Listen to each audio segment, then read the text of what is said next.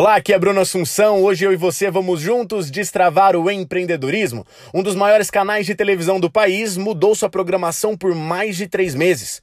E hoje quero analisar com você como a constância, a criatividade e gamificação criou um negócio mundial com faturamento próximo a meio bilhão de reais no ano de 2021, segundo a revista Isto É.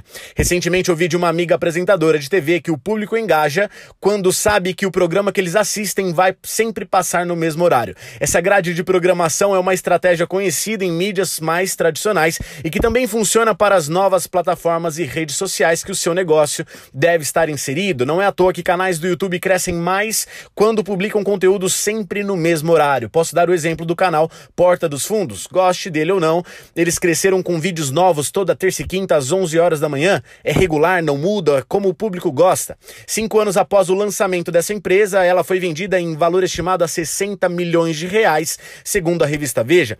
Se sua empresa já está no ano de 2021, você também deveria fazer lives ou publicar conteúdos novos para sua audiência com a mesma consistência consistência e com uma grade de programação. Mas para que o sucesso financeiro também chegue na casa dos milhões, além da constância, você precisa ser criativo. Existe uma percepção de que quanto maior a empresa, mais engessada ela é. De fato, quando eu trabalhei numa multinacional da aviação, poucas mudanças me eram permitidas. Quando abri minha própria empresa, me permitia criar e testar novas ideias. E a criatividade é um dos poderes do empreendedorismo e de produtos milionários. Mas o que poderia então fazer a maior empresa de televisão do Brasil mudar sua grade de programação e teoricamente atrapalhar a rotina de sua audiência por mais de 100 dias consecutivos?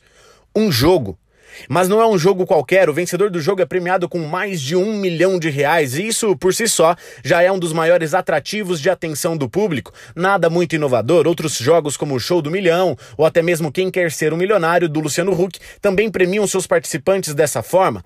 Mas esse jogo específico foi assistido por 37 milhões de pessoas em 2020 diariamente, segundo a revista Isto É. Agora em 2021, o jogo volta a ser o assunto do momento.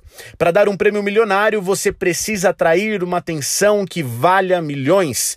É então nesse momento que o empreendedorismo da constância de conteúdo, criatividade e captação de atenção modelam negócios escaláveis mundialmente. Esse jogo foi tão bem arquitetado que se espalhou, foi franqueado e transmitido por mais de 60 países. Volto então ao questionamento como um jogo pode exercer tamanho poder de influência e mudança num dos maiores canais de televisão do país e do mundo? Essa é uma pergunta que todo empreendedor deveria se esforçar a responder e aprender com negócios que têm impacto global. Portanto, blogueiras milionárias, canais de YouTube vendidos em contratos milionários e um jogo televisivo com faturamento estimado em 522 milhões de reais em propaganda tiveram a capacidade de ser autênticos, criativos e consistentes na produção de conteúdo. Mas acima de tudo, eles brilham brilhantemente sabem como captar e reter a atenção do seu público. Através da atenção conseguem monetizar com propagandas e faturar os milhões. Bom, e você? Quanto tempo mais você vai levar para produzir conteúdo para sua audiência?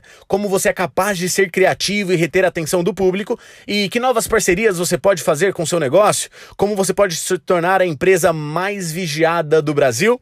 Jamais subestime o modelo de negócio de um reality show. Lembre-se que através da constância, criatividade e gamificação você pode criar produtos multimilionários para sua empresa e ser um empreendedor extraordinário.